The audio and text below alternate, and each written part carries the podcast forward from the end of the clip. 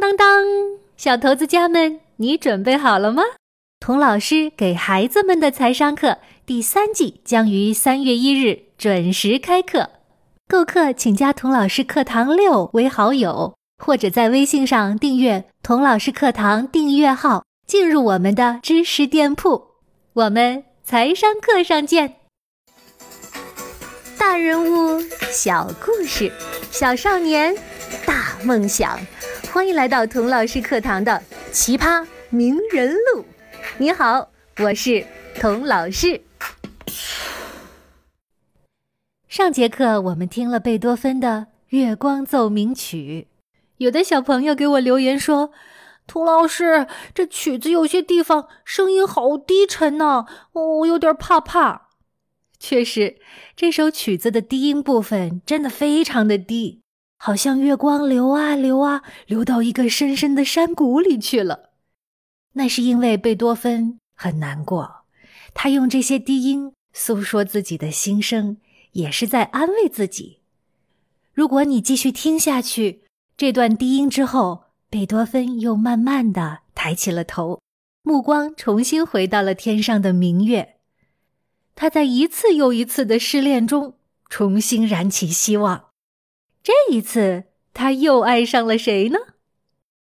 当时，贝多芬的私人医生是维也纳的名医马尔法蒂。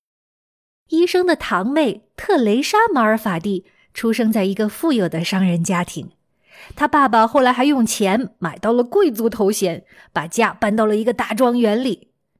作为千金小姐的特蕾莎，通过医圣堂哥的引荐。请来了维也纳最有名的音乐家贝多芬当他的钢琴老师。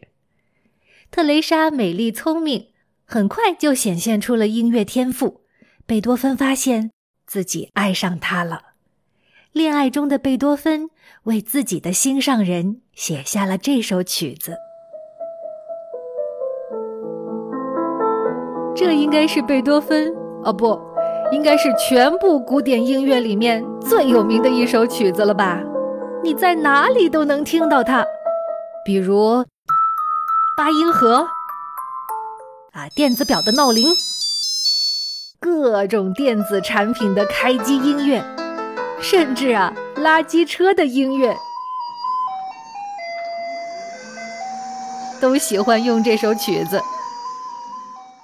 为什么这首古典主义时期的曲子在这个电子时代这么受欢迎呢？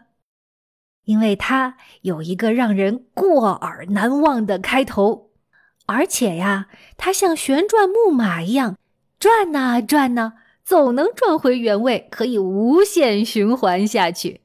所以啊，用编程软件重写这首曲子就很容易。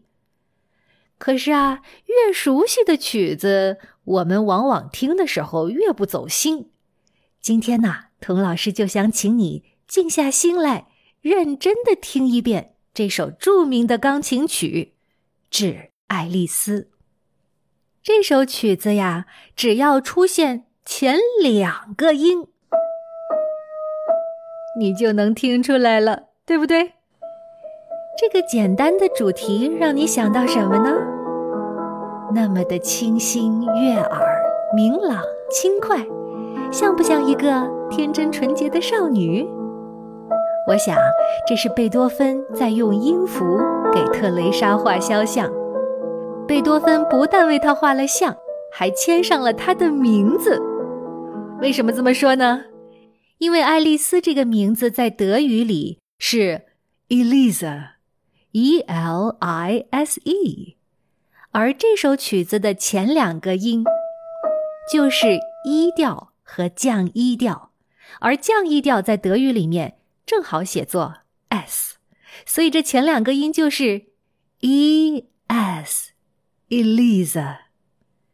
所以贝多芬在弹这几个音的时候啊，就好像在轻轻的唤 Elisa 的名字。哎呦，我觉得这个想法真是太可爱、太浪漫了。这个可以无限循环的主题，在这首不到四分钟的曲子里，你知道一共出现了多少次吗？十六次。特蕾莎真是让贝多芬魂牵梦萦啊！所以啊，我觉得这首曲子不应该弹得太快了，要深情的呼唤 Elisa 的名字。要是弹快了，好像很不耐烦的说：“Elisa，快点过来！” 呵呵，是不是？这首回旋曲虽然总是会回到主题，但是它在中间呢穿插了两个不同的插曲。第一个插曲从柔和的主题一下子跳到了 F 大调。明亮欢快的气氛之中，好像贝多芬和特蕾莎来到了阳光明媚的莱茵河畔，呼吸着新鲜的空气。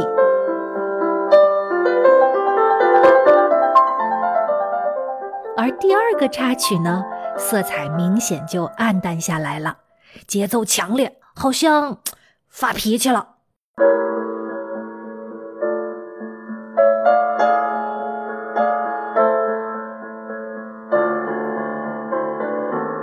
过呀，这是个孩子在发脾气，发不了太久，就自己找到一个爬音，吧嗒吧嗒吧嗒吧嗒吧嗒，顺着台阶就下来了，重新回到了天真温柔的主题。下面我就请你跟我从头到尾完整的把这首曲子欣赏一遍吧。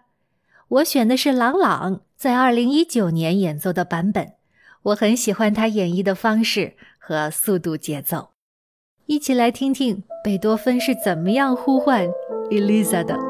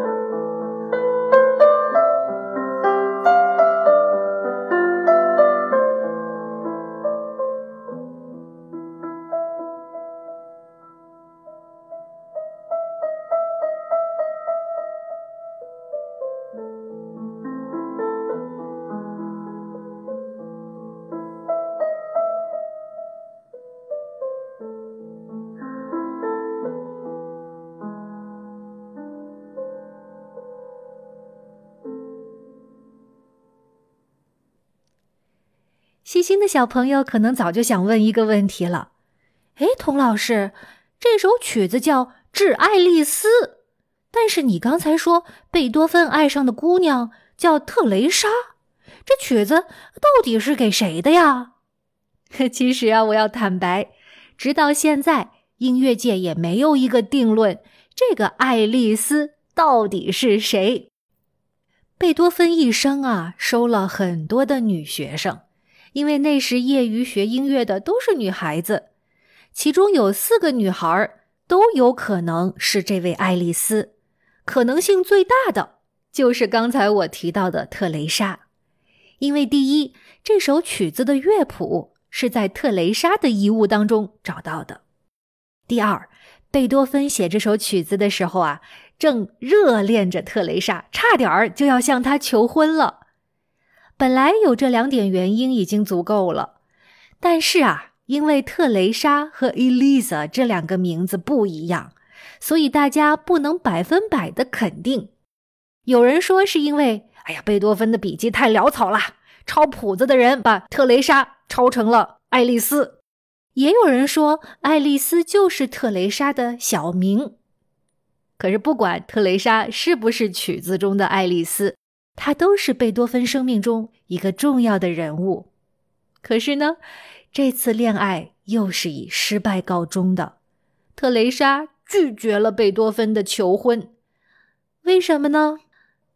我也不知道。不过当年贝多芬已经四十岁了，而特蕾莎呢才十九岁。也许特蕾莎本来就没打算嫁给他。要不然呢，也不会把贝多芬专门献给他的曲子放在抽屉里就忘记了。直到贝多芬去世四十多年之后，特蕾莎自己也去世了，这个谱子才重见天日的。所以啊，特蕾莎也不是贝多芬永恒的恋人。不过，这位十九岁的恋人却在贝多芬的音乐里得到了永恒。听到这儿，有的小朋友可能要替贝多芬打抱不平了。贝多芬这么有才华，也挺会赚钱的，虽然不爱梳头，但是富有艺术家的气质呀，怎么就嗯找不到老婆呢？他到底喜欢什么样的女性呢？如果贝多芬嗯写一个征婚启事，他会怎么写呢？贝多芬在给朋友的书信中啊，曾经详细的描述过他喜欢的女性。他说：“我厌恶粗俗的谈吐和思想，追求的是纯洁漂亮的女性。我要找的理想妻子必须和我的叹息和谐一致，而且啊，她必须漂亮，因为被我所爱的人竟然不漂亮哦，那是不可能的。”否则，哦，我还不如呃爱我自己呢。贝多芬对自己的相貌不是太自信哈。贝多芬一而再、再而三的强调，这位永恒的爱人是我的另一个我，应该能和贝多芬在思想、情趣、性格、爱好各个方面高度一致，情色和谐。这样的爱人才能是他生活的终身伴侣，事业的。忠实助手。哎，我想啊，这份征婚启事已经解释了贝多芬为什么一直单身了。他的条件，不论外在的还是内在的，实在是太高了。而且他一辈子不愿意降低条件，随便找一个凑合。他不断的在爱中燃起希望，如痴如狂，不断的幻想着获得幸福。然而，现实中的爱情很快就幻灭了，随之而来的便是痛苦的煎熬。究竟谁才是贝多芬永恒的恋人呢？这位神秘的恋人可能要成为音乐史上永恒的秘密了。但可以肯定的是，失恋并没有打垮贝多芬，反而浇灌了他的灵感之花。贝多芬没有得到爱情，没有得到婚姻，但是感谢上帝，我们因此得到了贝多芬。